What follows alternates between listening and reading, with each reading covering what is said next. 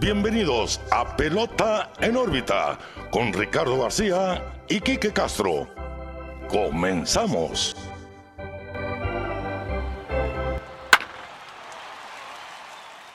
Hola, ¿qué tal amigos? Estamos de regreso. Pelota en órbita, su podcast preferido de grandes ligas, enfermos por el béisbol. Los saluda Ricardo García, acompañado de mi amigo y su amigo Quique Castro. Quique, estamos de regreso después de estas dos semanas. Les agradecemos por sus mensajes, sinceramente, porque fueron cuestiones personales que nos limitaron a, pues, a grabarles un episodio en las últimas dos semanas, pero estamos de regreso, ¿qué es lo que cuenta aquí? ¿Qué, qué onda? ¿Cómo estás? Muy bien, Ricardo, feliz de regresar. Unas vacaciones imprevistas, la verdad nos fue imposible grabar un episodio. Sí. Bueno, sí lo pudimos haber grabado, pero, pero no, iba, no iba a ser de la calidad de la que estamos acostumbrados. A lo mejor cinco minutos. Sí, entonces mejor nos tomamos dos semanitas. Primera vez que no avisamos que nos vamos a sentar.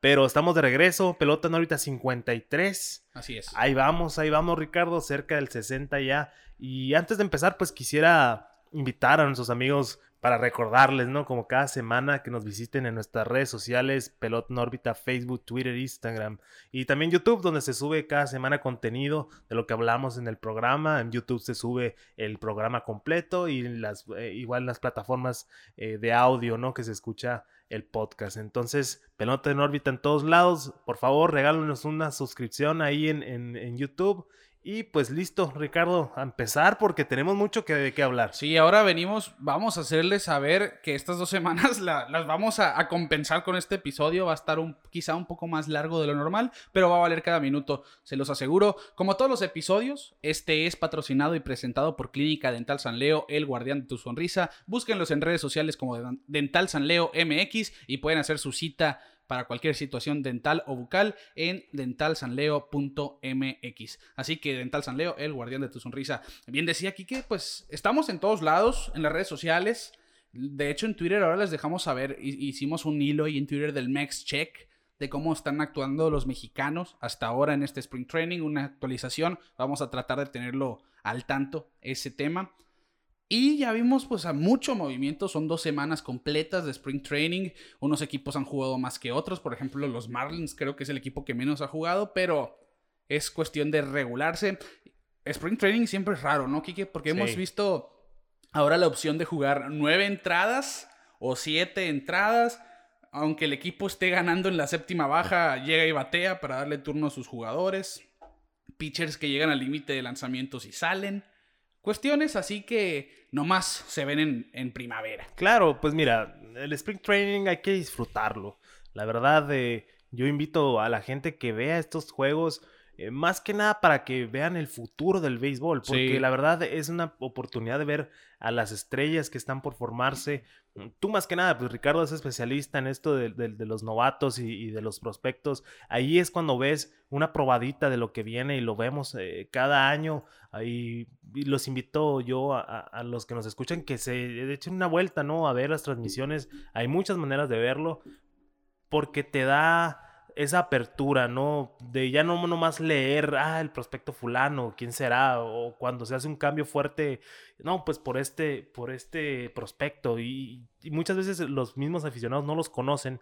Em, y esta es la oportunidad de verlos en acción. La verdad, les recomiendo mucho los partidos de Spring Training que sí, son poco convencionales, pero hey, es béisbol, nada es convencional. Y sí, ¿qué, es, ¿qué es mejor que ver béisbol al final del día? Sí, claro. Sobre todo después de esta pausa de que son cuatro meses, de octubre a, febrero. Después de una, de una temporada corta. Sí, yo creo que hasta, hasta eso que gracias a que fue una temporada corta, yo sentí que fue más... Sí, la espera... la espera fue menos, menos larga. Sí. No supe cómo expresarme, pero está así. Fue menos larga la espera, así lo sentí yo.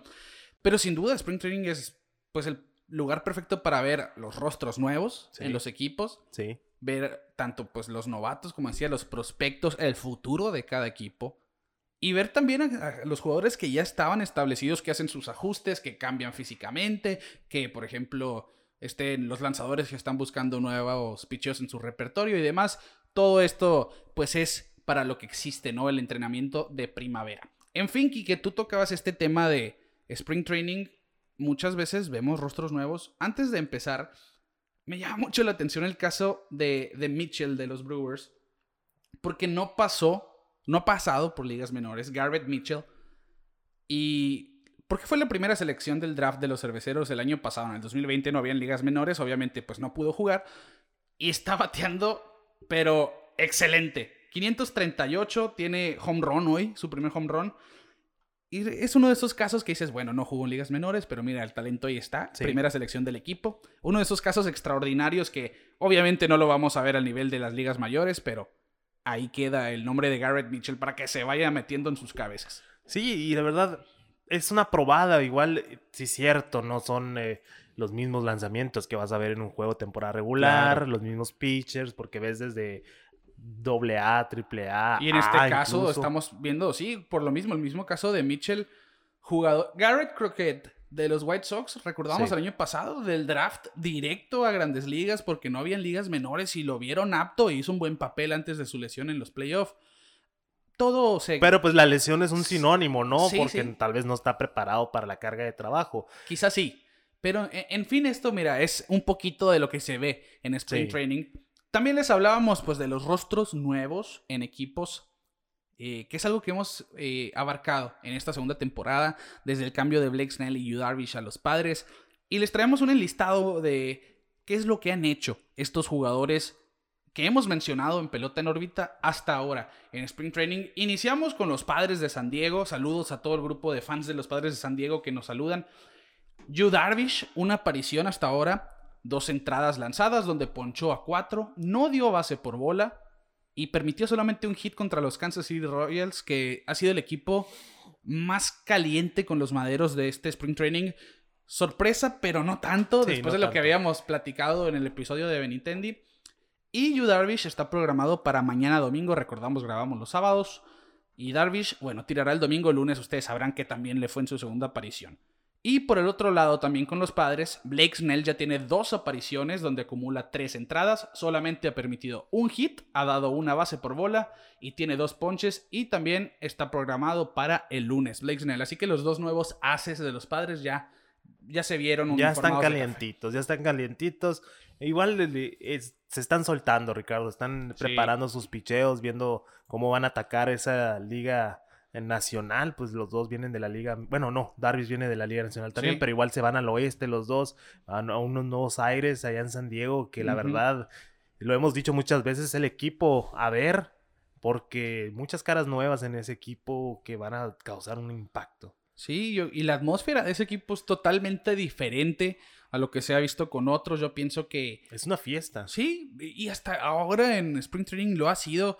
Y hemos compartido también agarrándonos del episodio pasado del niño multimillonario con información y datos de Fernando Tatís. Sí. Pero por ejemplo, hoy sábado, algo de impresionar, que se envasó con infield hit, avanzó hasta tercera desde primera con otro rodado dentro del cuadro y anotó en elevado de sacrificio al shortstop. En un podridito, como dirían por ahí. No, sacaron la pelota del cuadro en tres jugadas seguidas y Tatís fabricó una eh, carrera. Agresivo, por eso mismo digo, eh, hay que ver el Spring Training, gente, porque si ves cosas... Es un sneak peek. Sí, es una muestra de lo muestra, Es un muestreo. Porque podrías decir, oye, te estás arriesgando, es un, es un entrenamiento. Al final de cuentas, son juegos de entrenamiento para prepararse para una larga temporada y lesionarse en una jugada así, no, para muchos no valdría la pena, pero yo creo que el niño está listo para demostrar que vale todo el dinero que le van a pagar. Ya está en modo de temporada regular. Sí, mid-season form. Mid-season form, así es.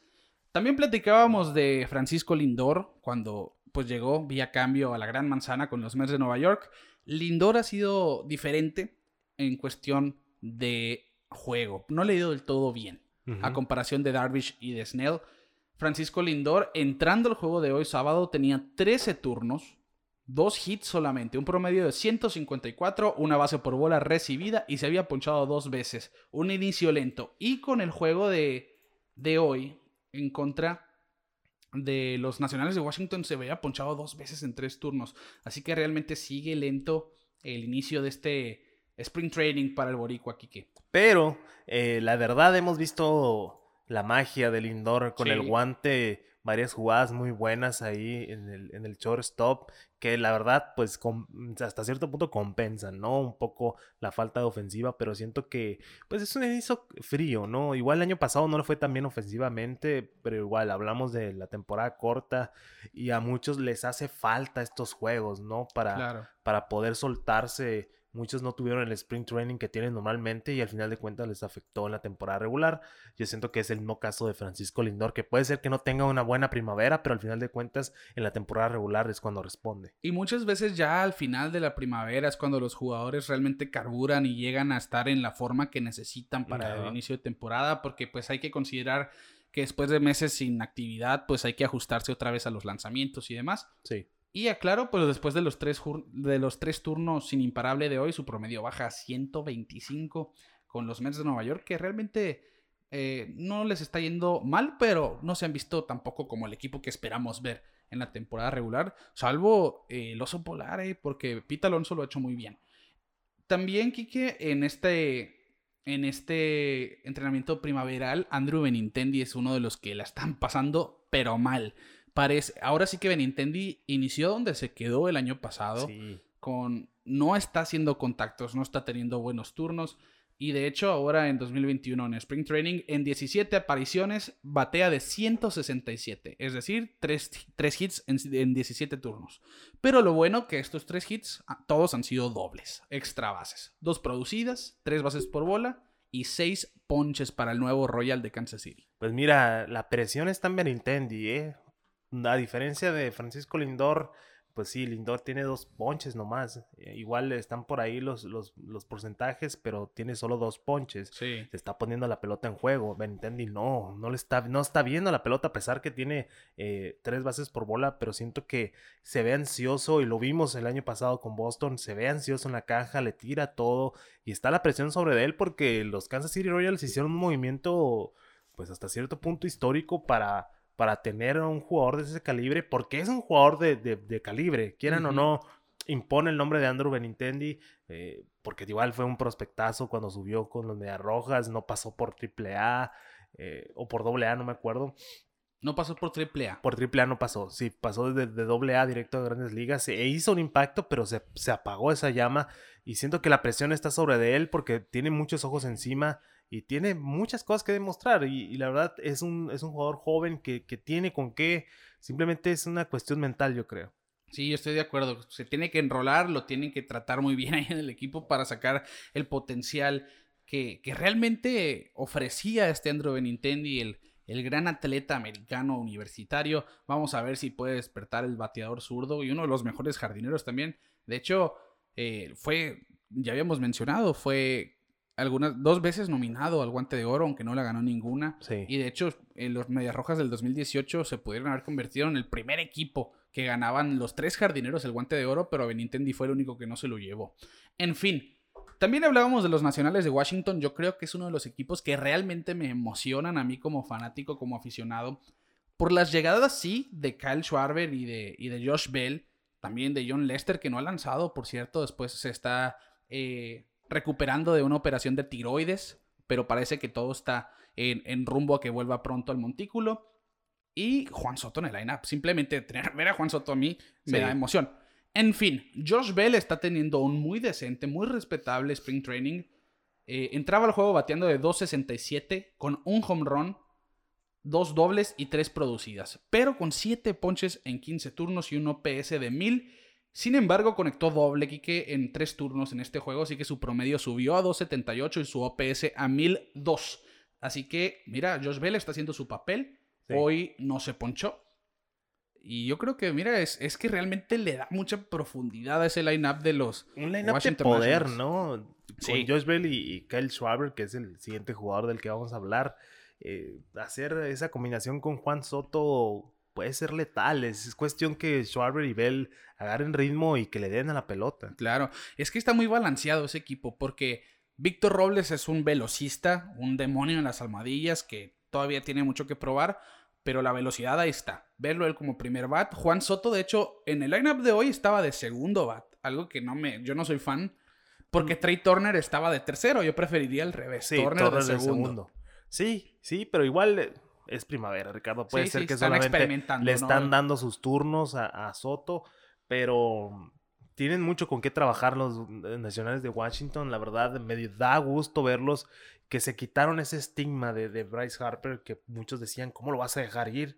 Y llegó Juan Soto y ya no hace falta. Sí. Y, están listos para, volver a ganar una serie mundial. La, la verdad, tienen una, una rotación de miedo. Incluso teniendo a, John Lester de cuarto abridor es de miedo. Oye, pero John Lester pasó de ser el segundo de los Cubs al cuarto de los cuarto, Pero te habla de la calidad Exactamente, de, Exactamente, es a lo que voy. Te habla de que, oye, si él era el segundo de los Cubs y es nuestro cuarto es porque nuestra rotación es muy buena. Sí, y es que sí, sí, pues encabezada por Strasburg y Scherzer, yo creo que... Y Patrick Corbin, ahora Lester y Joe Ross está catalogado como el quinto abridor. Vamos a ver qué hace el manager Hernández a la hora del Opening Day. Pero en fin, es un equipo muy completo. Y ahora que hablabas de Soto, que lo que son las cosas, porque ah, ¿cómo van a dejar ir a Bryce Harper pensando en Soto y Víctor Robles? Ahora incluso están comparando a Juan Soto con Ted Williams porque a los inicios de sus carreras tenían números muy similares. Te habla de la disciplina, el control de la zona de strike y la calidad de bateo que Ya ha demostrado en tan solo dos, dos años que lleva Soto en la liga, dos, tres años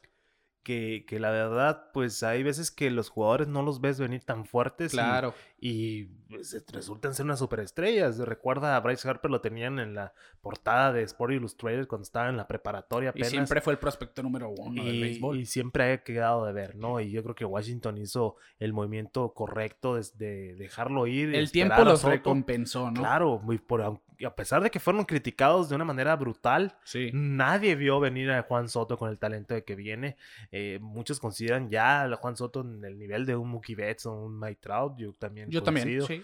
Eh, y, y, apenas es es un chamaco, ¿no? Tiene tres años apenas en la liga. Tiene 22 años. Tiene 22 años, tiene mucho que, da, que, dar y, me emociona, ¿no? Ver estos equipos con, tanta juventud y listos para competir. Y de hecho no ha bateado para nada bien, de hecho tiene un promedio de 111 en Spring Training, pero es parte de, ya se enrolará. Juan Soto sí, yo pienso que es de esos jugadores que no se va a quedar así. En fin, por el otro lado, Kyle Schwarber, el otro refuerzo de los National, de los Nationals, eh, batea de 200, 167 actualizando con el juego que está en curso. Solamente un home run, dos producidas y también siete ponches.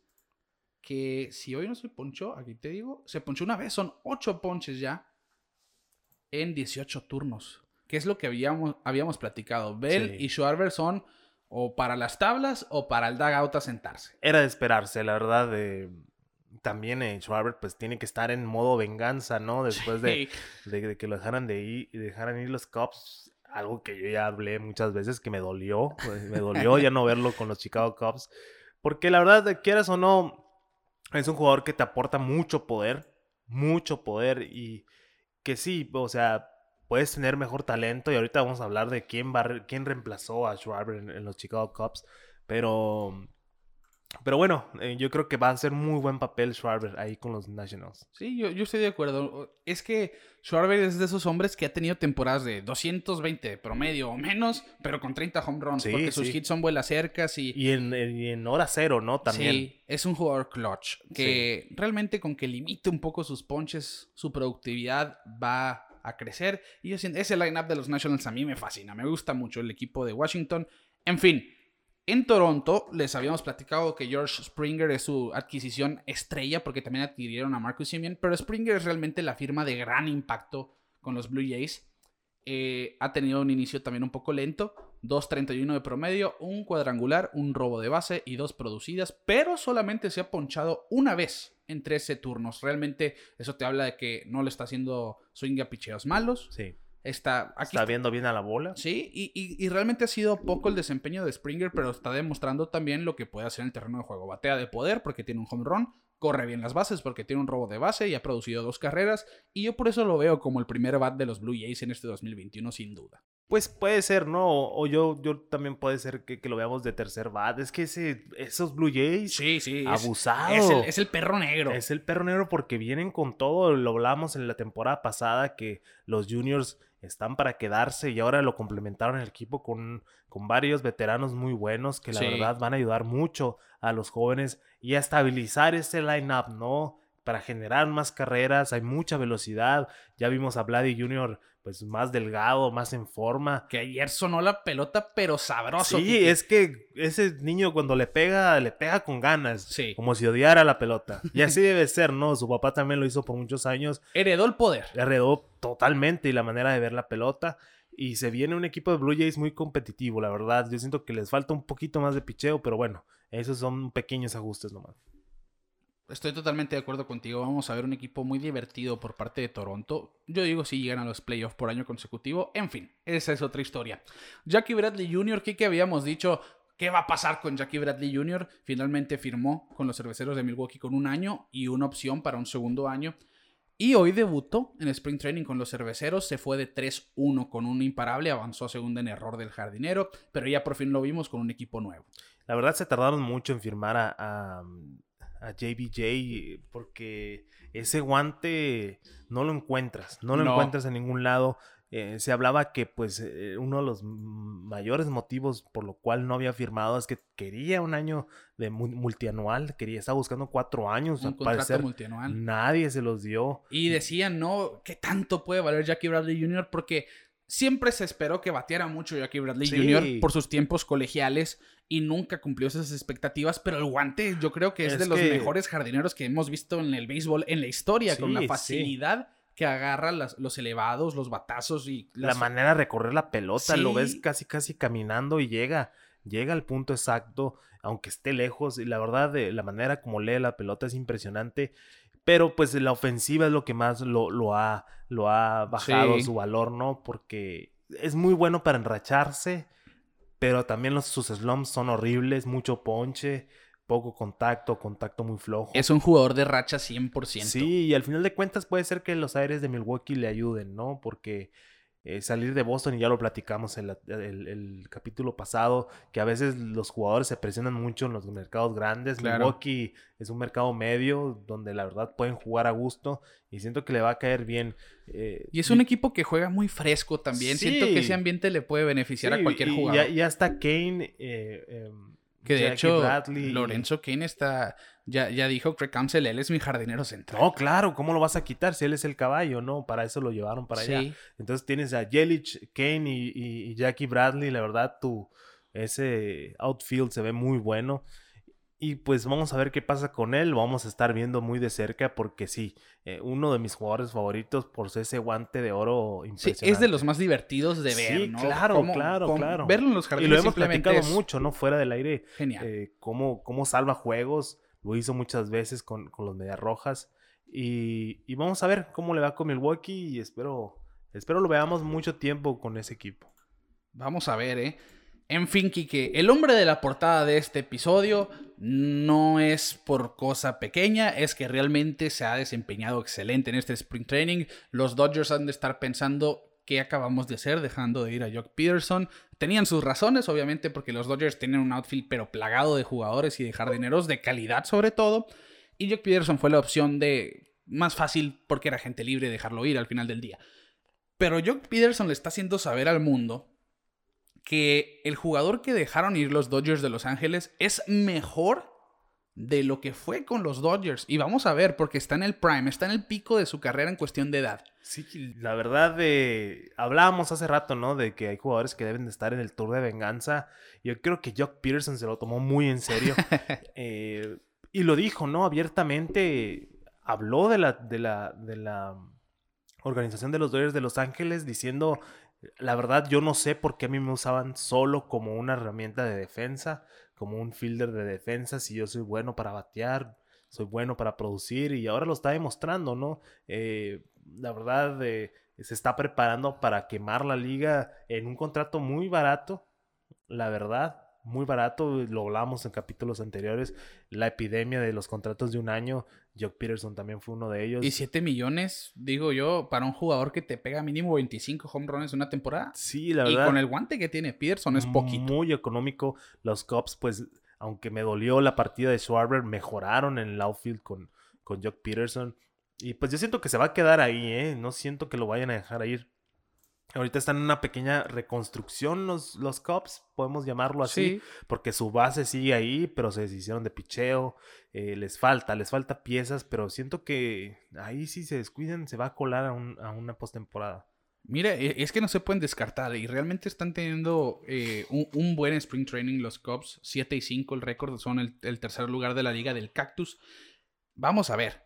Jock Peterson por su parte está haciendo su trabajo. Sí. 19 turnos donde batea de 579. 5 home runs, 2 dobles, 9 producidas y un ridículo OPS de 2110.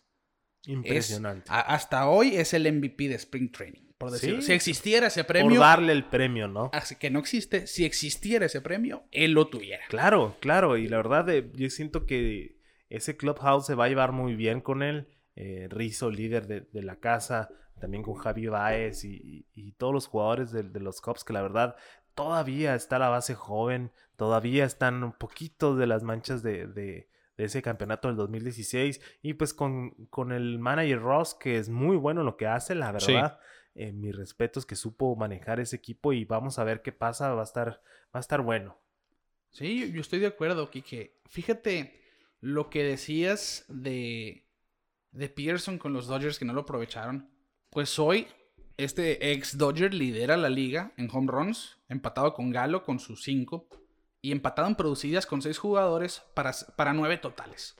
Ya lo vimos como tercero en el lineup de los Cubs, que se me haría raro verlo realmente en, temporada regular como tercer bat, pero están aprovechando este momento candente de su, de su bat. Y lo que a mí me, me llama mucho la atención es, ¿podemos esperar algo así de Peterson en la temporada regular realmente? Sí, sí, sí, sí, sí, totalmente, porque porque ahora le toca a él ser el titular, le toca estar siempre en el campo y sabe, sabe que él puede hacerlo. Por eso esas declaraciones no lo hacen nomás porque sí, lo está demostrando y, siento que se va a llevar bien con los cachorros de Chicago, con la organización, con, con los fanáticos. Ya lo estamos queriendo mucho y la verdad de, vamos a ver cómo se desenvuelve. Porque igual volvemos a lo mismo, el sprint training es una cosa, temporada regular es otra, pero bueno, apenas son las primeras dos semanas y ya trae el madero quemado, entonces Vamos a ver si, si puede seguir con ese paso caliente. Igual se, se va a pagar. Eso pasa en todas las rachas. Claro, imposible batir de 570 toda una temporada. Toda la temporada. Bueno, Ted Williams nomás. 400, Ted Williams. Ay, no, no es para tanto. Pues. Pero, pero sí, siento que sí podemos esperar hasta incluso una temporada de MVP ¿eh? con esa actitud que trae. Sí, sí, yo estoy de acuerdo. Es que el potencial ahí está. Sí. Y, y yo me acuerdo cuando debutó Jock Peterson, ¿qué año fue? 2015 fue su primera temporada completa, su temporada de novato que en la primera mitad Jock Peterson fue el mejor jugador de los Dodgers y realmente pintaba para ser el novato del año, pero su segunda mitad, después de haber ido al juego de estrellas y su único juego de estrellas, fue espantosa. Terminó batiendo de 210 en la temporada regular, 26 home runs y 54 producidas, pero se ponchó 170 veces en 150 juegos. Estamos realmente hablando de un jugador muy susceptible al ponche, que de hecho en sus 7 años de carrera, Kike, tiene un porcentaje de ponches de 24.2 cuando el promedio de la liga en ese lapso era de 21.6, 3.2 puntos por encima del promedio de la liga, un jugador que se poncha. En este sprint training quizá no estamos viendo, solo son 4 ponches en, 17 turnos al bat, no es una cantidad eh, quizá más apegada al promedio de la liga, pero eso va a ser lo que marque la diferencia para Jock Peterson. Sí. Que haga más contacto. Que no, le, que no abanique a picheos tan malos. Que realmente es un bateador de bolas altas. Aunque vengan de bola al pecho, la saca por el jardín central. Realmente es un bateador con mucho poder. Pero sí me alarma eso. Realmente yo, yo espero ver un crecimiento en el juego de Jock Peterson con los Cubs. Y que supere su temporada de 2019 fuera lo mejor que le podría pasar al equipo de Chicago. 2019 es su mejor año en, en 149 juegos batió 36 home runs, 74 producidas, se ponchó 111 veces en 149 juegos, como había dicho, y batió de 249 con un OPS de 876, lo que es muy bueno, sobre todo que lo usaban como primer bat normalmente los Dodgers. Siento yo que es un jugador del que se van a beneficiar los Cubs al final del día. Yo veo unos 33 home runs, 90 producidas y un promedio de 260. Voy a ser optimista a lo que nos tiene acostumbrados. La verdad yo no soy bueno para ese tipo de predicciones. Me voy a ir con la tuya. Porque sí, eh, es lo que vamos, es lo que espero. Espero que sea productivo. Espero que sea de poder. porque él mismo lo está diciendo. Confío en sus habilidades y, y pues quiere demostrar a los Dodgers que, pues, que se perdieron de una estrella, ¿no? Igual no lo van a extrañar, porque este es un equipo repleto de estrellas. Lo vimos el año pasado. Eh, la banca es igual de buena. Yo creo que, que los titulares. Entonces vamos a ver qué, qué sucede con Jock Peterson este año. Igual los Cubs no dejan de ser un equipo emocionante y habíamos compartido nuestras historias, ¿no? Platíquenos qué les emociona del 2021 y algunos nos comentaron pues que sus equipos, que ciertos jugadores y que demás. Y nosotros les dimos este tema. Jock Peterson con los Cubs realmente puede ser como que un, una inyección de energía positiva para este equipo. Y lo es. Vamos a ver. En fin, las caras nuevas, en, eh, las caras nuevas, más bien, las caras viejas en sitios nuevos fueron los, los nombres, ¿no? Que estuvimos mencionando, estos jugadores que acabamos de platicarles. Pero hay ciertos jugadores, Kike, que vienen ya, pero muy recorridos en su carrera de grandes ligas, como el caso de Miguel Cabrera, Kike, que se ve en muy buena forma, Miguel Cabrera. Sí, siento que siempre llega de muy buena forma, la verdad. Eh, le toma su tiempo a la, off-season para cuidarse. Él sabe cómo cuidarse, ha batallado un poquito con lesiones y ya es un caballo de mil y un batallas. Entonces ya lleva 20 años en la liga. Son 17, creo. Sí, más o menos. Sí, 18 años. 18 años. Este es su año 18, ¿no? 19. Va a ser su decimonovena temporada ya sí, pues, ¿qué te puedo decir? Ya, ya nos estamos acercando a las marcas importantes de un jugador que te dice que ya su carrera está a punto de terminar. Me pone muy triste porque yo sí soy un gran fanático del triple corona, Miguel Cabrera, porque nos brindó muy buenas, eh, desde yo creo que desde que subió, ¿no? Pegarle eh, palos a, Roger Clemens en una serie mundial contra los Yankees de Nueva York, pues eh, no cualquiera, ¿no? Y lo hacía con su cara de niño, era un niño, ¿no? Cuando recién subió con los Marlins. Tenía 20 años. 20 años, imagínate. Y les ganaron en esa serie mundial. Y, ya se está acercando a esas marcas importantes, Ricardo, del Salón de la Fama que es. Sí, sin duda. para mí los tres nombres que vamos a mencionar en la sección de los veteranos son futuros miembros del Salón de la Fama. Pero empezando por Miguel Cabrera, yo no veo duda alguna. Es el mejor jugador nacido en Venezuela, a mi punto de vista. Y sigue siendo un caso serio eh, para, este, para este futuro eh, Salón de la Fama.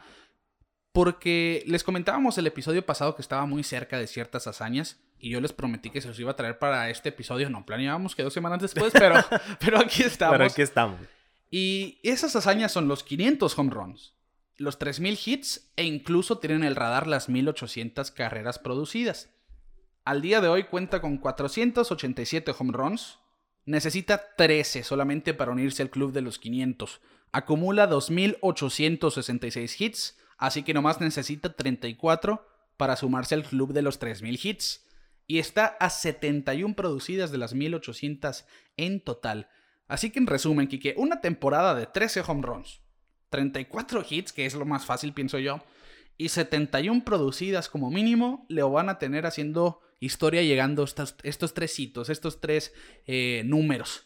Muy fácil, ¿quieres pensar? ¿Es posible? Yo digo que... Sí. Yo digo que sí. Yo creo que lo más difícil serían las producidas. Sí, estoy de acuerdo. Siento que sería lo más difícil y sabiendo que 71 producidas para Miguel Cabrera, pues tampoco no son tan tantas que tú digas para que se trabe. No. Pero ya ahorita en el estado de su carrera, sí sigue siendo productivo, pero ya se nota el bajón. Eh, ha batallado mucho en, los últimos años, altas y bajas, la verdad, como cualquiera, y se entiende, ¿no? Ya, ya ahorita no la sufres tanto como con Pujol, se me figura. Porque siento que con Pujol sí duele verlo a veces jugar pero Miguel Cabrera es un caso totalmente diferente.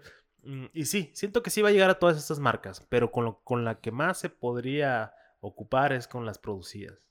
¿Cuánto le queda de mm, contrato? Le, es agente libre al final del 2023, o sea, le quedan dos temporadas de ah, contrato. Mm. Realmente... Eh, tres temporadas. 21, sí, tres temporadas. tienes razón. Sí va a llegar fácilmente. Retiro lo dicho, va a llegar fácilmente a esas cifras. No, por lo menos los 500 home runs 500 eh, las... y los hits, porque la verdad sigue hiteando, quieras o no. No al paso del Miguel Cabrera 2012, pero. Sí, no, no al paso de 190 hits por temporada como mínimo. Sí, no. Pero es que realmente la clave de Miguel Cabrera es que se mantenga sano. Sí. Porque los últimos cuatro años es lo que le ha pegado, las lesiones. Por ejemplo, 2016 fue su última temporada de 158 juegos o más.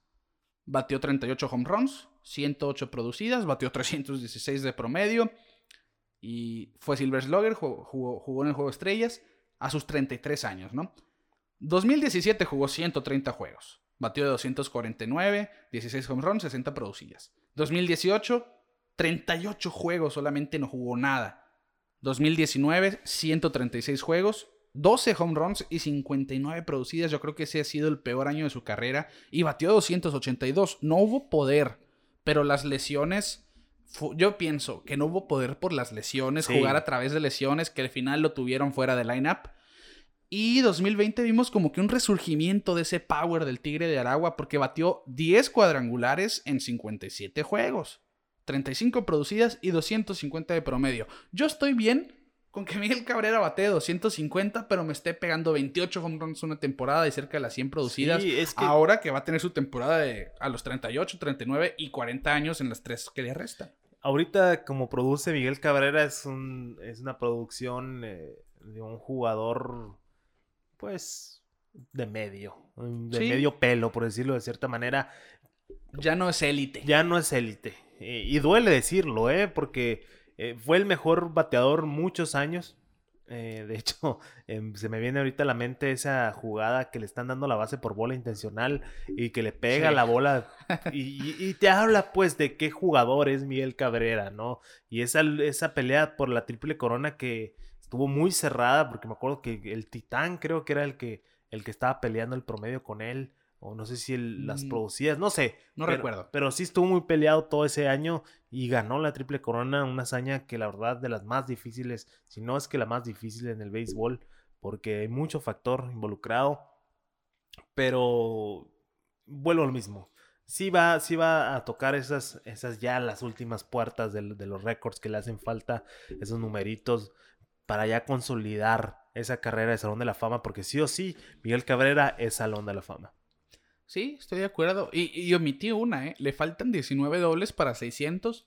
Lo veo muy imposible también. Sí. Con que se mantenga sano, lo vamos a seguir acumulando. Vamos a ver cómo numeritos. Le, cómo le va estas tres temporadas que le quedan. Eh, se escucha fácil, ¿no? Hablar de numeritos así nomás, pero 71 producidas en tres años, yo creo que Miguel Cabrera lo puede hacer lo, va a hacer en el 2020. Para empezar, lo va a hacer en el 2020. ¿Tú crees que va a tener más 71 producidas en el 2020? Sí, sí. Yo, yo, yo pienso que sí. Porque el año pasado, 35 producidas en 57 juegos. Eh, si lo traducimos, realmente pues es una tercera parte, son que te gusta 90 producidas, quizá yo lo veo como que para Miguel Cabrera no es del todo difícil, mientras se mantenga sano, yo lo veo pues muy eh, fácil. pues sí, al final de cuentas, ese es el mayor reto para él, ¿no? Mantenerse sano. Sí, y para todos los veteranos, sobre todo, ¿no? Ya después de los 36 años que empiezan a atacar un poco más las lesiones, hay que cuidarse, mantenerse en forma y demás. Pues Miguel Cabrera se ha encargado de, de hacer lo posible. Vamos a ver qué tal. Pero en fin, yo pienso sí, sí lo vamos a ver llegar a los 3000 hits, a los 500 home runs y a las 1800 producidas en esta temporada 2021. Por el otro lado, Kike, eh, un jugador que generó mucho drama en me retiro o no me retiro, me firman o no me firman, es Jadier Molina, que lo vimos en la serie del Caribe como una de las estrellas aquí en, en, pues México. sí, en, México, en el torneo este caribeño tan importante. Y ahí vimos nosotros, oye, él no está listo para retirarse. Todavía está entero el caballo, como decimos, ¿no? Y, y realmente los datos que sacó MLB ahora de Yadier Molina es algo que te dice, no, no es momento de que el Yadi se vaya. Firmó por un año y nueve millones con los Cardenales, así que técnicamente va a ser su receptor para Opening Day. Aquí vienen los datos para pantallar al suegro de este episodio, Kike. Con este Opening Day 2021, Yadier Molina estaría haciendo su décimo séptima aparición consecutiva como catcher de los Cardinals y así rompería la marca que él mismo impuso el año pasado de 16 apariciones en Opening Day, como la mayor cantidad de inicios consecutivos para un catcher en Opening Day. Además, se va a poner solamente a una aparición en un lineup del día inaugural de empatar el récord de Stan Musial con 18 en el lineup de los Cardenales, un récord de la franquicia. Sin duda, es que mira aquí que ver a Yadier Molina en el lineup de los Cardenales ya se hizo algo religioso, si tú quieres. Sí, ya, ya, es que siento que dando mucho ese drama, medio drama que hicieron, ¿no? Sí. Porque Wainwright también estaba como que. Ya, dale no el contrato, así. Vuelvo, no vuelvo. Firmó primero Wainwright y ya después ya y después de la Serie del Caribe. Pero yo siento que esa aparición en Serie del Caribe es para demostrar eso mismo, ¿no? Que todavía trae en la maleta, que todavía puede ser el, el caballo en, en, eh, en San Luis, porque lo ha sido y siento que va a seguir otros dos años, ¿no? Este y otro. No siento que se vaya a retirar todavía. No, ni yo. Porque muchos dicen, sí, pues el declive ofensivo, pero yo creo que más que el- la ofensiva, la defensiva que te da Yader Molina es impresionante. Todavía tiene un brazo tremendo. eh, todavía saca muy bien a los corredores. Que sí, los daños pesan, claro que sí, pero Yader Molina sigue estando en condiciones para ser el catcher de los Cardenales de San Luis. Y siento que, que cuando se retire es porque él va a querer retirarse arriba.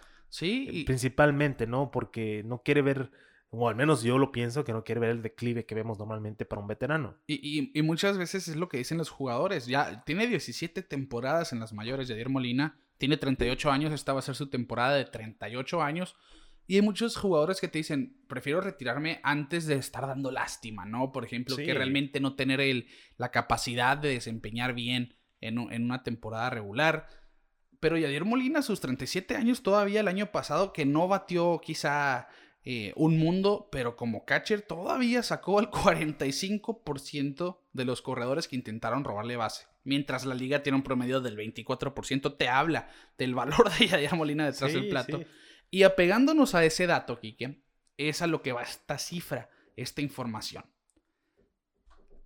Yadier Molina, desde que llegó a las mayores en 2004, se encargó de que los Cardenales de San Luis sean el equipo que menos robos de base han permitido en las ligas mayores entre el 2004 y el 2000, 17 temporadas. En este lapso solamente han permitido 847 robos de base. Y el 2020, dijiste 2000. 2020, ti- sí, tienes razón, del 2004 al 2020. 847 robos de base.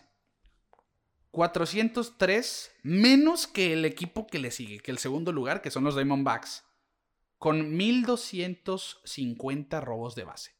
Para poner en contexto, la diferencia entre el primer y el segundo lugar es la misma diferencia que tienen los Diamondbacks con el equipo número 25 de la liga. Esos 403. Ok.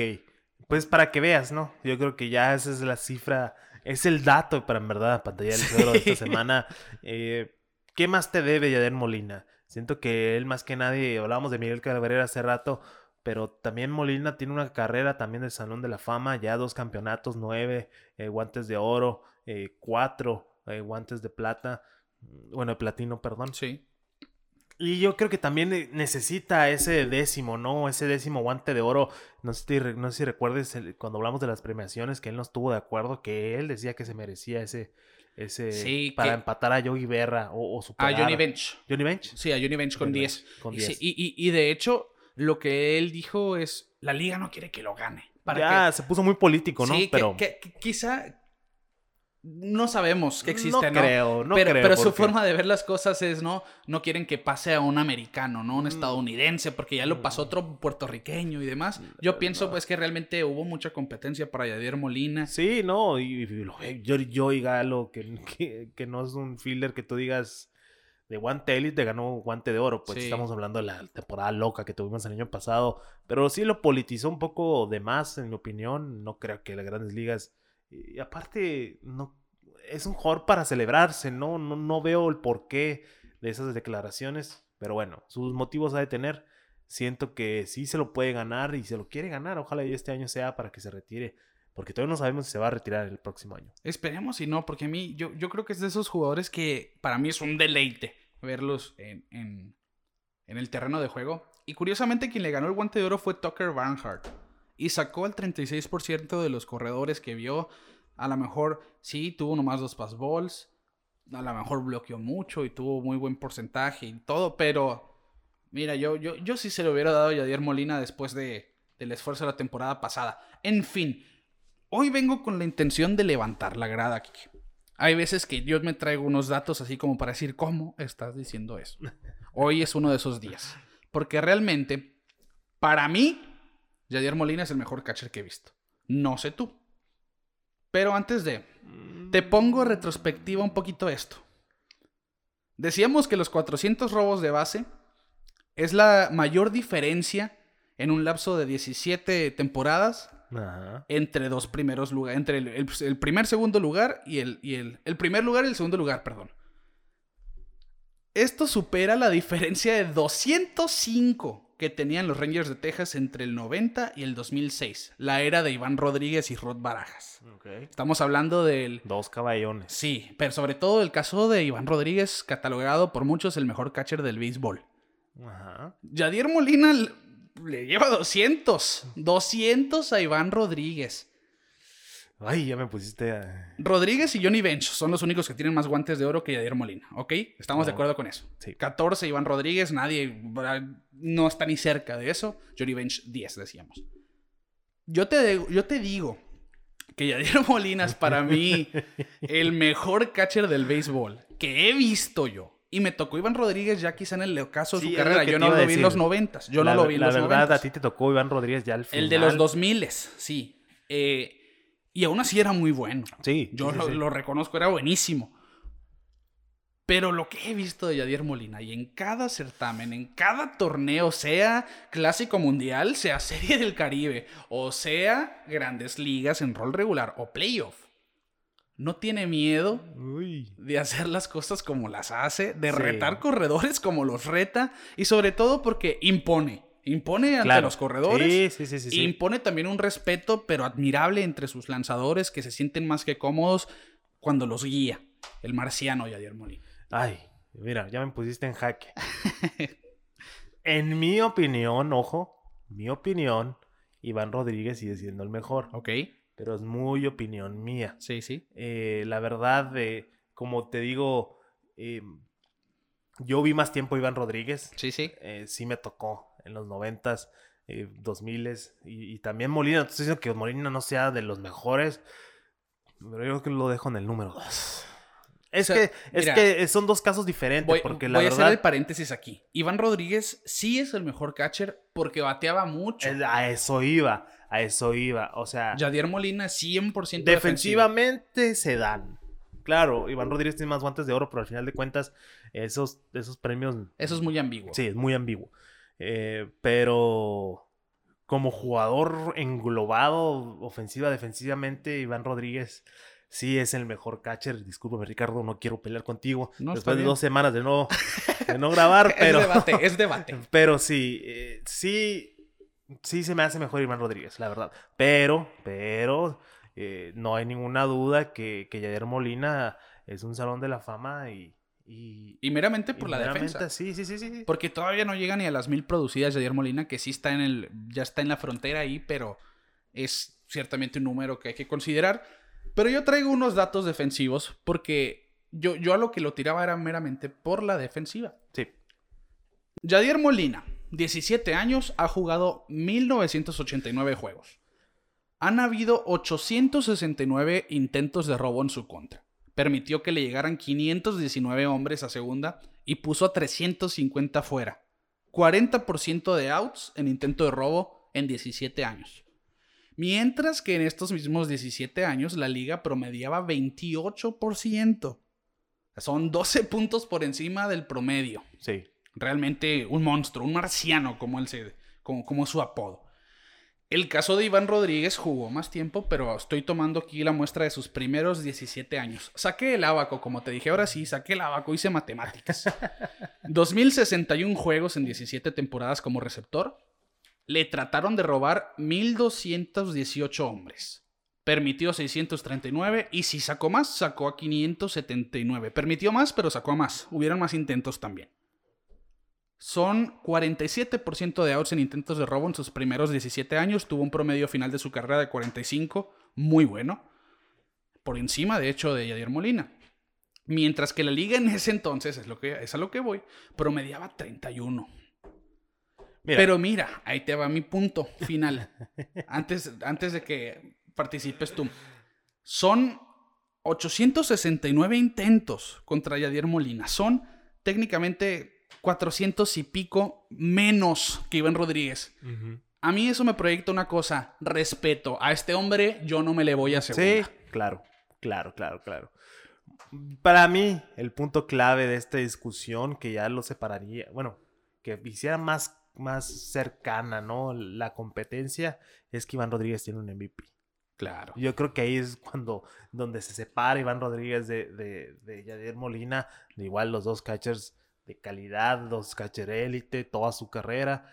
Pero siento que ahí es la pequeñísima, así chiquitita diferencia entre los dos que ya marca, eh, pues, quién es mejor, ¿no? Al final de cuentas, es, son dos, dos jugadores en dos años totalmente diferentes. Así es. Jugaron en eras de béisbol totalmente diferentes. Está difícil la comparación, pero bueno, siento que al final de cuentas, eh, Molina es uno de los mejores que hemos visto y, y, y es un salón de la fama, sí o sí. Lo vamos a ver, lo vamos a ver ahí en Cooperstown. En fin, ahí ustedes rayenos el feed como quieran, si quieren. No, como están diciendo eso y demás. Yo me pongo esa Nos abrimos a la conversación. Sí, nos abrimos a la conversación. Estamos dando solamente nuestros puntos de vista. En esta semana vamos a hacer un post que muy probablemente todos van a decir Iván Rodríguez. Pero en la semana me voy, a, me voy a aventar en una historia de Instagram, mejor para que participen. ¿Quién les gusta más a ustedes como catcher? No como jugador, como catcher.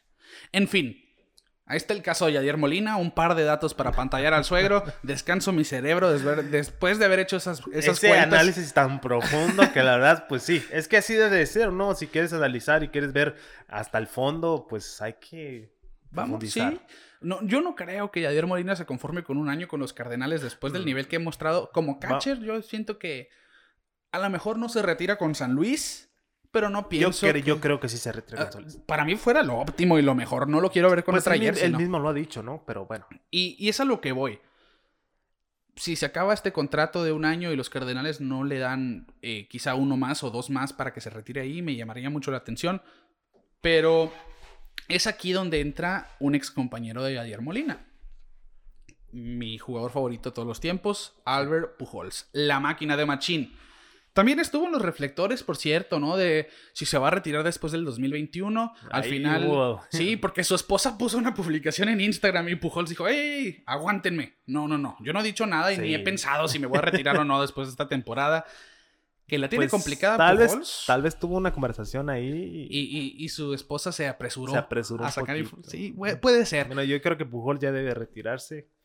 Eh, no, no me digas eso. No, lo tengo que, se tiene que decir, Ricardo. Lo hablamos ahorita con Miguel Cabrera. Uno ve cuando un jugador ya dio lo que tenía que dar. Me da mucha pena decirlo, eh, pero Pujols ya no, ya no es, ya no es Pujols. Simplemente eh, es lo que queda. Es lo que queda de Pujols.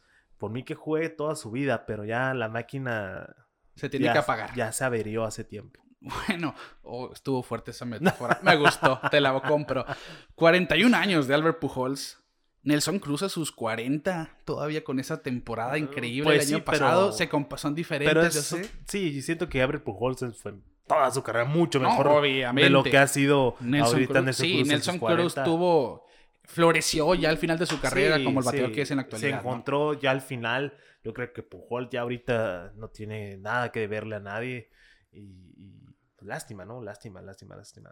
En, fin, Kike, lo que, lo que liga Pujols con Javier Molina en este comentario es que como los dos salieron en tema del retiro, los dos surgieron ante los medios como los posibles retiros después de esta temporada, Pujols, y, y yo cito lo que dijo Pujols, siempre he dicho y siempre le digo a Javier Molina, hay que terminar juntos. Hay que retirarnos juntos. Eso sería grandioso. Es una broma que los, que los críticos todavía les preguntan si es un salón de la fama, porque para mí es el mejor catcher de todos los tiempos. Ni siquiera se acercan. Defensivamente es el mejor de todos los tiempos. Es el mejor catcher de su era y mucha gente no aprecia su grandeza. La verdad sí está infravalorado de Molina. Molina. La verdad sí. Eh, es que estamos de acuerdo, mira, la, era de Yadier Molina como el mejor catcher empieza cuando Iván Rodríguez ya iba en decadencia. Quizá, quizá como que ya me voy yo, llegas tú, los dos boricuas, los dos puertorriqueños. Se las sí, pasó la batuta Iván Rodríguez a, Yadier Molina y pero igual tuvo muchas peleas con Buster Posey porque Posey también se acerca a una conversación ahí. No, yo creo que Buster Posey ya después de no esas lesiones. No, no fue lo mismo después de la, la famosa lesión de, de Posey, pero igual también ahí estuvo una competencia que igual la ganó Molina al final de cuentas, pero, pero sí.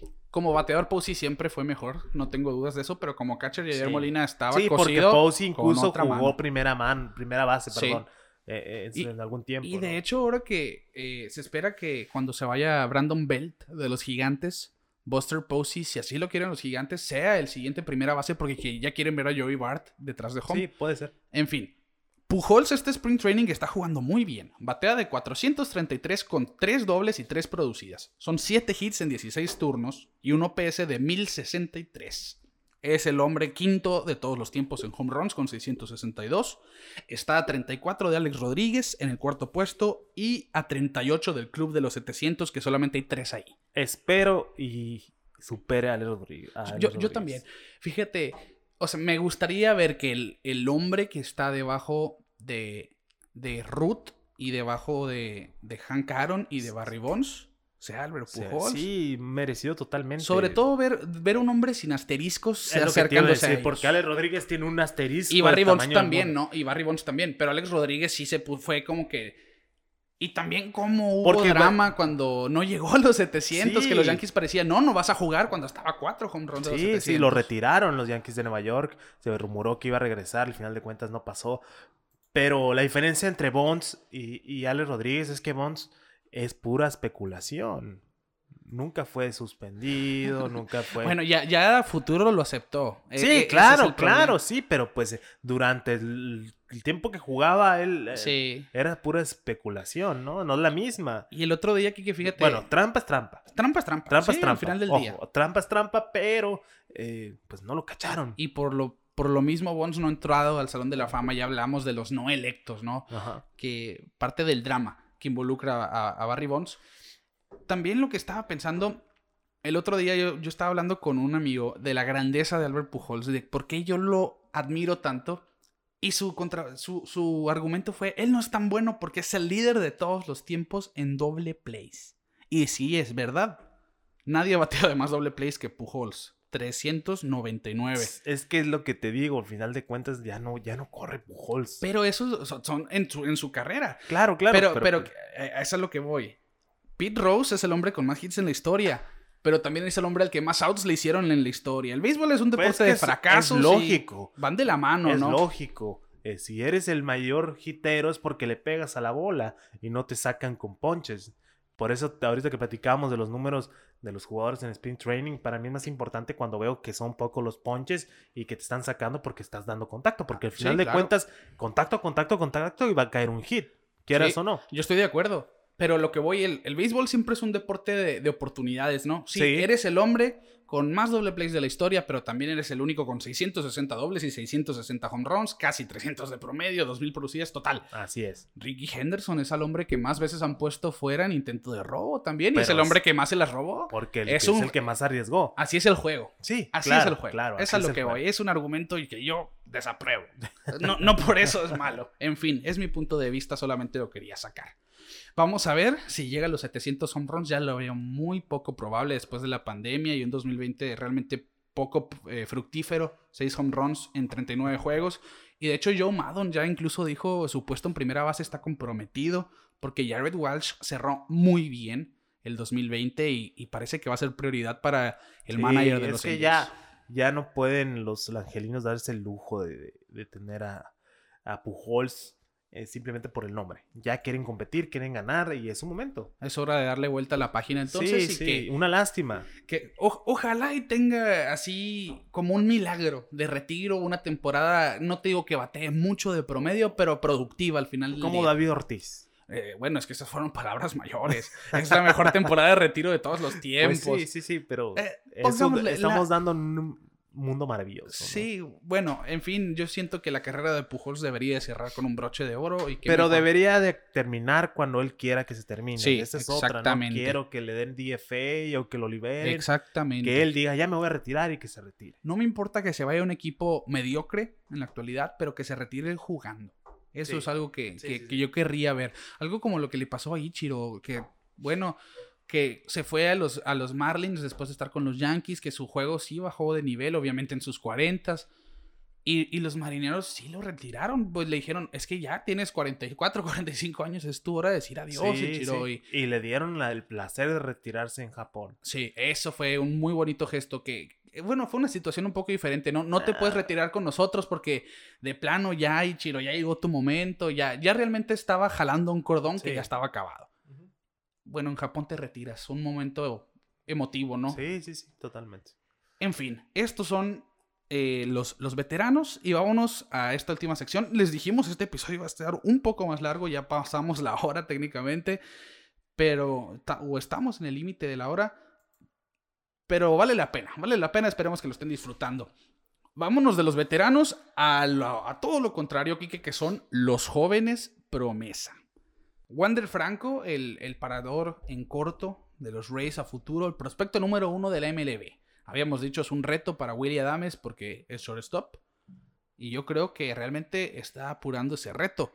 Está bateando de 286, un home run, dos producidas, cuatro hits en 14 turnos. El prospecto número uno del béisbol ambidiestro, corre bien las bases, tiene poder, choca la bola, lo hace todo, incluso dicen que es el próximo Mike Trout, quizás una un poco intrépido decirlo de esa manera, pero mira, de que es un prospecto con mucho valor, lo es y se espera verlo en Opening Day. Sí, sí, ojalá y así sea, ¿no? Que no se avienten ese truco de, de, los tiempos de servicio, que ya suba, que ya tenga impacto, porque los Tampa Bay Rays no la tienen fácil, eh, se reforzó mucho el, la, este, división, el este de la americana y todos los equipos se reforzaron, menos los Orioles, pero bueno, ese ya es otro tema. Pero está Mancini de vuelta, que eso es algo que no que debemos mencionar. eso me da mucho gusto. Recordamos, Mancini tuvo cáncer de colon y se perdió el 2020, se recuperó y está batiendo muy bien. Está batiendo arriba de 300 en este Spring Training. Uno de esos aplausos merecidos, ¿no? Para, para este jugador de los Orioles. Otro de los casos de los jóvenes promesa que particularmente me llama mucho la atención es Elliot Ramos de los Gigantes de San Francisco 20 turnos, 9 hits, 3 son home runs, 6 producidas, un robo de base y batea de 450 con un OPS de, de 1426. Haciendo un caso serio aquí con los gigantes de San Francisco. Si no lo conocen, les platico. El puertorriqueño fue seleccionado en la primera ronda del draft del 2017 por San Francisco y se proyecta como un jardinero izquierdo o derecho, ya que tiene un excelente brazo.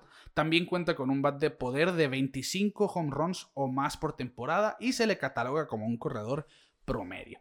Un bat de poder, técnicamente 25 home runs por temporada, bueno, siempre es quizá un poco conservador decirlo de esa manera, pero yo lo vi ahora en el juego que pegó dos home runs en el mismo encuentro.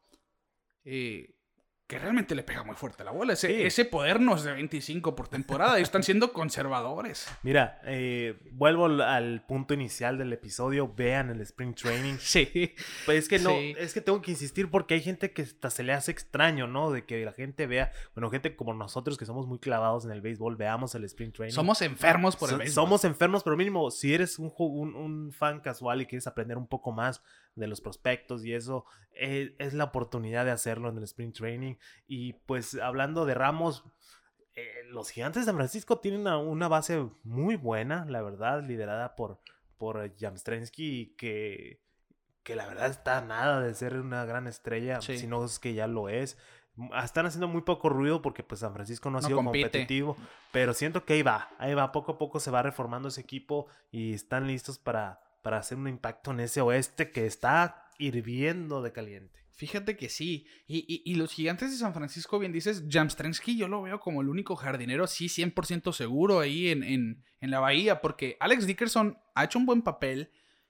Mauricio Dubón no es alguien que digas tú, wow, lo tengo que ver en Opening Day. Ni Austin Slater, ni Darin Ruff. Realmente es un outfield que todavía está oscilando, que todavía no está muy bien asentado. Y siento yo que darle la oportunidad mejor a este jugador. Elliot Ramos puede ser de provecho al final del día para los gigantes. Y Gabe Kapler, que todavía tiene. Pasó de los Phillies a un equipo todavía más difícil de manejar. Sí. Sí, pero bueno, no tiene tanta presión como con los Phillies. Claro. La verdad, los Phillies estaban. Ya queremos competir. Eh, Kepler no hizo el trabajo, lo despidieron y. Y ahora le pasó a Girardi ese trabajo de meternos ya, pues Girardi ya es un, es un, eh, es un veterano como manejador, ya tiene una serie mundial en su, en su cinturón, entonces eh, tiene mucha menos presión con gigantes y, le va a ayudar a los jóvenes a, irse construyendo. Totalmente de acuerdo. El otro caso es el de Bobby Witt Jr. de los Royals de Kansas City. Tiene 24 turnos, 8 hits, 7 notadas, un par de cuadrangulares, 6 producidas, eh, un promedio de 333 y un OPS de 943. ¿Quién es Bobby Witt? Se los platico. Es el prospecto actual número 7 de las ligas mayores. Fue la primera selección del 2019 por los Kansas City Royals, el segundo en general eh, solamente detrás de Adley Rutschman, que es el receptor ambidiestro de los Orioles, segundo prospecto de la MLB. Y es un shortstop que es hijo de Bobby Witt, el lanzador con 16 eh, años de carrera en grandes ligas. Tiene un excelente bat, sumamente rápido, poderoso, es veloz de piernas y tiene muy buenas manos y muy buen rango en las paradas cortas. Así se le cataloga. El único problema de Bobby Witt Jr. es que no jugó en las ligas menores el año pasado como la mayoría. Solamente tiene 37 juegos en las ligas menores y no se espera verlo en 2022. Más bien, no se espera verlo hasta 2022 por lo Sería apresurado eh, subirlo en este momento. Necesitan desarrollo los jugadores, lo hablábamos hace un momento. Si no, se prestan a lesiones o, simplemente no, Nunca se explota. ¿no? se explota el potencial. Ya es mucha presión subirlo directamente a grandes ligas. Sí, simplemente todavía tienen a Alberto Mondesi en las paradas cortas. Yo creo que no, no tienen razón de apresurarlo. Y vamos a ver en qué se espera ver a Bobby Witt en, las paradas cortas de, de, los Royals por mucho tiempo futuro. En fin, vamos al último caso.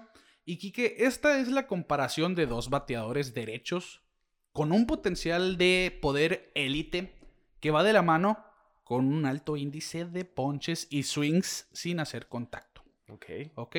Vamos a manejarlo como bateador A y bateador B. Ok. El bateador A tiene 24 años, 27 juegos, 95 apariciones al plato, 4 home runs, 44.2% de porcentaje de ponches y 9.5 de porcentaje en bases por bola. El bateador B tiene 25 años, 23 juegos, es decir, 4 menos que el bateador A, 92 apariciones al plato, 8 home runs, un porcentaje de 42.4 de ponches y de bases por bola de 10.9. ¿Ok? Esas son estadísticas generales. Ok. Luego están las de, disciplina en el plato. El bateador A, 45.6% en porcentaje de swings realizados. 66, 63% de esos swings han sido en la zona de strike y 30.6% de esos swings han sido persiguiendo fuera de la zona. 42.5 de esos swings han sido sin lograr hacer contacto. Okay. Por eso hablábamos. Mucho poder, muchos swings sin contacto. El bateador B en la disciplina al plato, 48.8% de swings.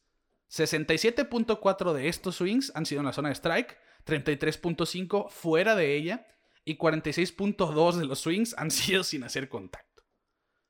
Y por último está la calidad a la hora de sus contactos. El bateador a 58.1 de sus contactos fueron fuertes. Explico que es un contacto fuerte para MLB que salió a 95 millas o más. Ok. Ok.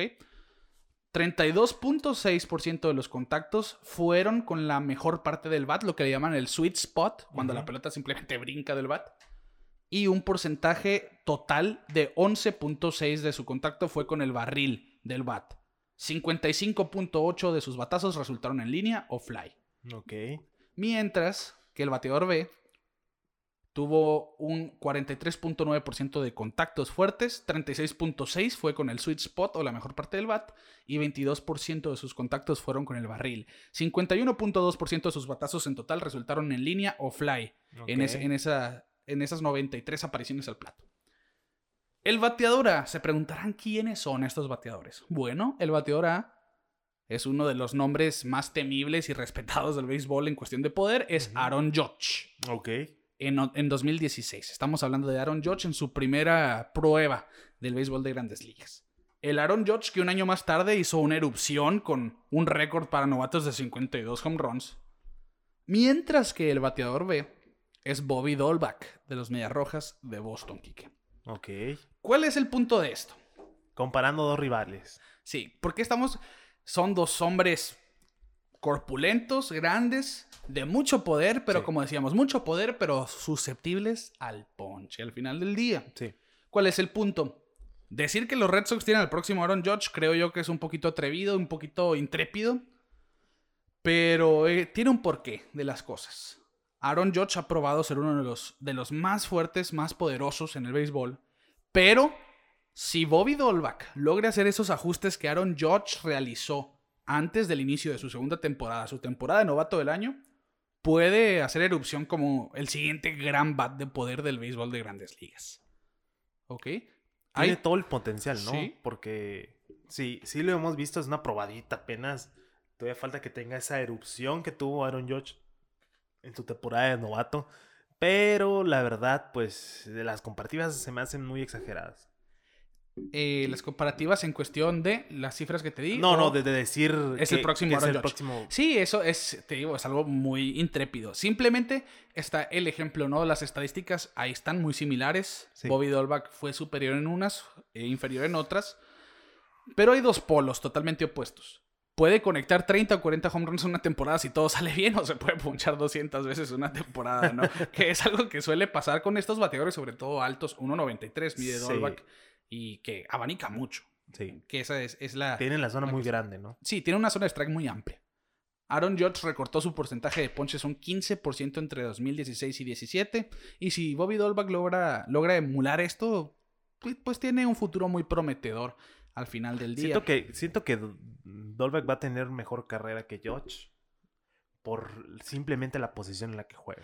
Quizá, y se vea. Eh, porque primera base. Por ello. Sí, primera base o tercera base son jugadores que duran muchos años, ¿no? Y ya sabemos la historia de Aaron Josh que es susceptible o, pega home run, o se poncha o se lesiona. sí, entonces en serio que sí. Yo creo que al final de cuentas esa va a ser la diferencia entre ellos dos. Siempre es la clave, ¿no? Estar sano al final del día. Sí, al final de cuentas es, pues el fantasma que lo persigue y hemos visto los memes, ¿no? De los de los fanáticos de los Yankees, días sin lesiones. pues Britton fue el primero y que, que, se va a hacer una operación en su codo. Esperemos que otro jugador de impacto no se les lastime, pero en fin ahí está esta comparación. Y en este Spring Training ha sido una de esas grandes sorpresas, Bobby Dolbach, por eso cerramos con él.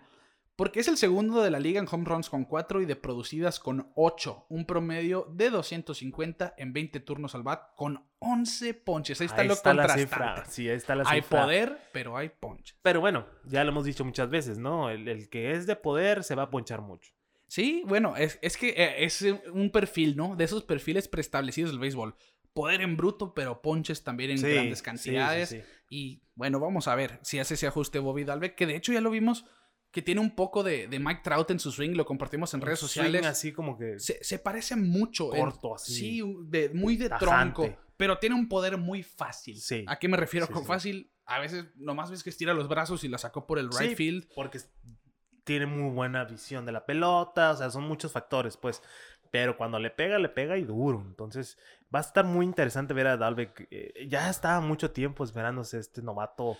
Causó una muy buena impresión con los Red Sox en el 2020. Vamos a ver ahora en tiempo completo y en la primera base de, Boston. Alex Cora habla maravillas de, este joven, ya de, pues de 26 años. Va a ser su temporada 26 años. Subió técnica un poco grande, sí. pero son las circunstancias de, muchas organizaciones a veces. En fin, un fuerte candidato novato del año. Yo pienso que entre Wander Franco y, y quizá eh, Bobby Dolbach pueda salir ese Rookie of the Year en el 2021. Pues vamos, a ver. si sí suben a Franco, ¿no? Todavía no, no han dicho nada, pero bueno. En fin, Kiki, mira, ahí terminamos con los novatos y vamos al último tema ya de este episodio rapidito. Vimos que hay nuevas reglas para las ligas menores. Muchos lo detestamos. ¿Qué te parece?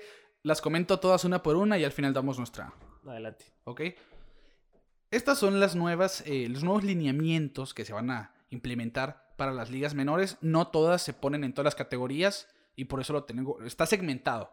En AAA, las bases, las almohadillas van a ser más grandes. Pasan de 15 por 15 pulgadas a 18 por 18. Esto para evitar lesiones. Y la MLB pues espera que con la diferencia, eh, mínima diferencia, pero diferencia entre las bases, habrán más robos de base e infield hits en los juegos. En AA se van a limitar los shifts, los posicionamientos especiales a la defensiva y la forma en la que los equipos posicionen a sus, a sus infielders, sus jugadores de cuadro. Todos los equipos deberán tener mínimo cuatro jugadores jugando dentro del infield. Y esto se define que es dentro del infield con ambos pies dentro de la tierra. No pueden estar pisando pues la frontera con el césped. Y en clase A alta, los pitchers van a tener que romper contacto con la placa, desengancharse con la placa por completo antes de tirar a cualquier base con el fin de ver más robos de base. Técnicamente, si quieres revirar, te vas a hacer para atrás y tirar a la almohadilla, un poco más lento el movimiento. Le están dando ventaja a los corredores ahora.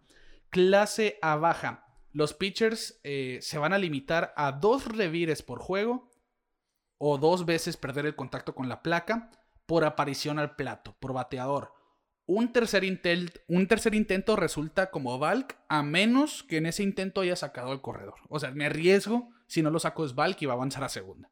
Y por último, en, en clase A baja Southeast, ciertos juegos selectos van a tener un sistema automático de strikes y bolas, Kike. Te odio Rob Manfred, es todo lo que puedo decir.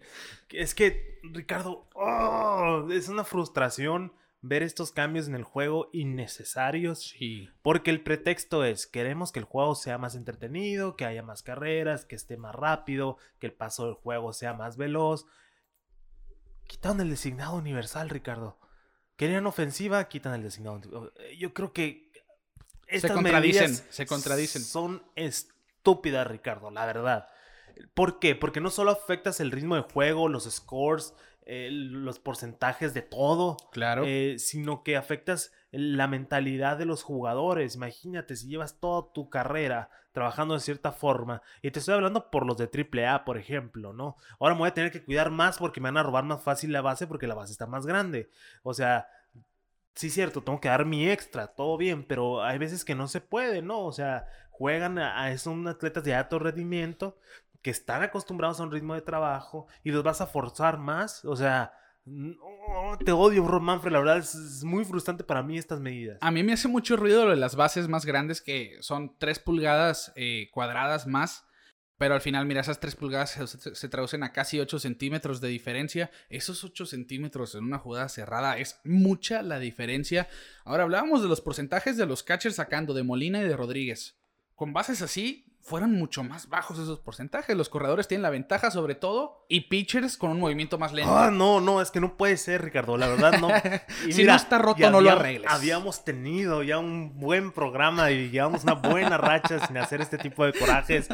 Pero los que llevan rato escuchándonos saben, saben que tengo eh, un, Saca nuestro purista interior a veces. Sí, sí, sí. Y, créeme, estoy dispuesto a cambios en el juego, pero este tipo de medidas se me hacen estúpidas. en todo el, el, sentido de la palabra.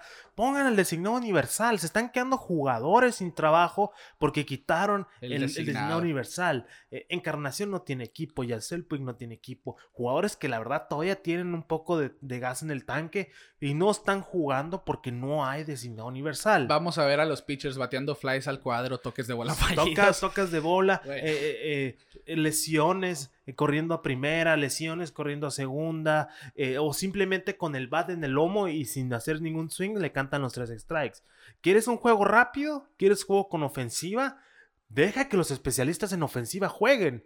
No a los, no los pitchers. Los pitchers son, son, son robotitos que nomás están concentrados en sacar sus outs, en planear su juego, planear sus picheos, ver el line-up que viene. Son muchas cosas en la mente del pitcher para distraerlo, nomás para que se pare con el palo en la mano. Porque no todos son Bungarmer, no todos son Sangrinky. Eh, eh, eso ya se acabó hace mucho, Ricardo, la verdad. Sí, son contados, son garbanzos de aliva. Sí, y sí, cierto, pues deberían de batear. Sí, pero ya, ya, ya. ¿Quieres cambios en el juego? Déjalos batear a los que deben de batear. Sí, esa es una regla que, a muchos no, nos molestó que la quitara. Cuando la pusieron nos hizo ruido, nos acostumbramos a ella. Era algo que esperábamos, Ricardo. La verdad, llevamos años diciendo que ya era hora de que estuviera en el designado universal. Sí, totalmente. Decías que, que los pitchers a veces tienen su trabajo como robotitos de tirar bolas y strikes. Exacto. Hablando de robotitos, ¿qué te pareció una zona de strike automática? mira.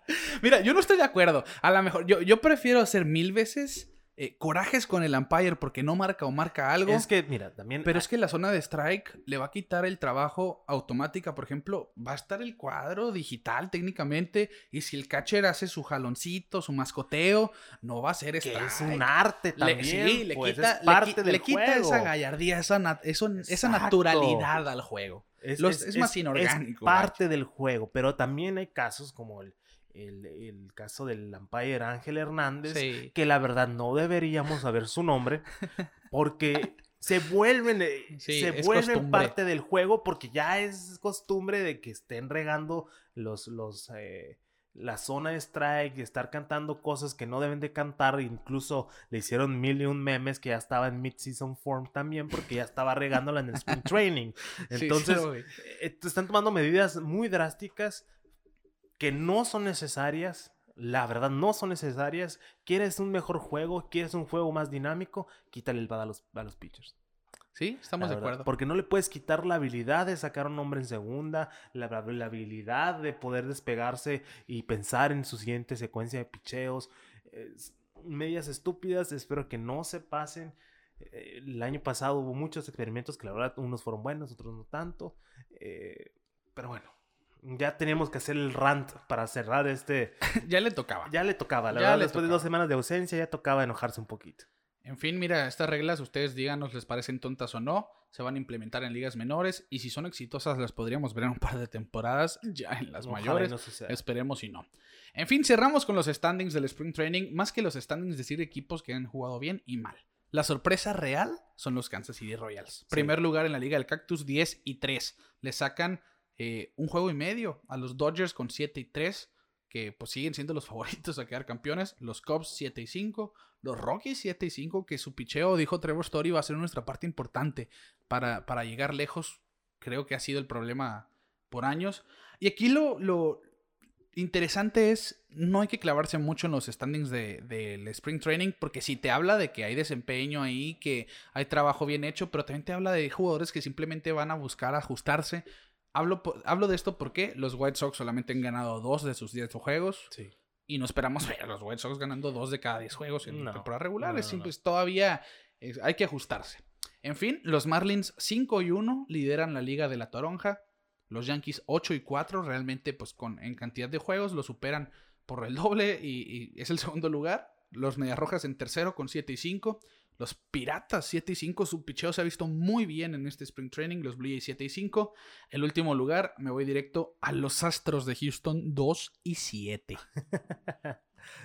Prepárate porque se vienen los abucheos, ¿eh? la gente los tiene guardados. Sí, eh, y fue algo de lo que nos comentaron, ¿no? De qué les emociona del 2021. Y nos pusieron por ahí eh, ver a los abucheos, a los Astros jugando en la gira, que es algo que esperábamos al principio de nuestro podcast en 2020, pero no sucedió. Pues se salvaron con esa premisa, ¿no? Sí se, atrasó una temporada, se atrasó una temporada pero que los abuchen, pero va a suceder. Lo vamos a ver. Lo vamos, estamos de acuerdo.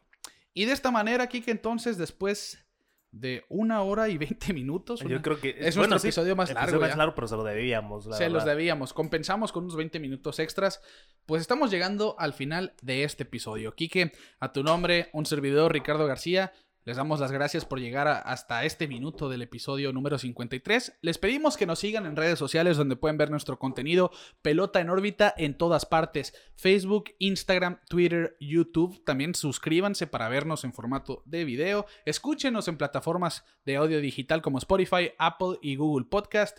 Donde ustedes quieran nos pueden encontrar como Pelota en órbita en todas partes. Presentados por Clínica Dental San Leo, el guardián de tu sonrisa. Nosotros les decimos les trajimos unas poquitas de promesas de primavera y nos vemos fuera de órbita.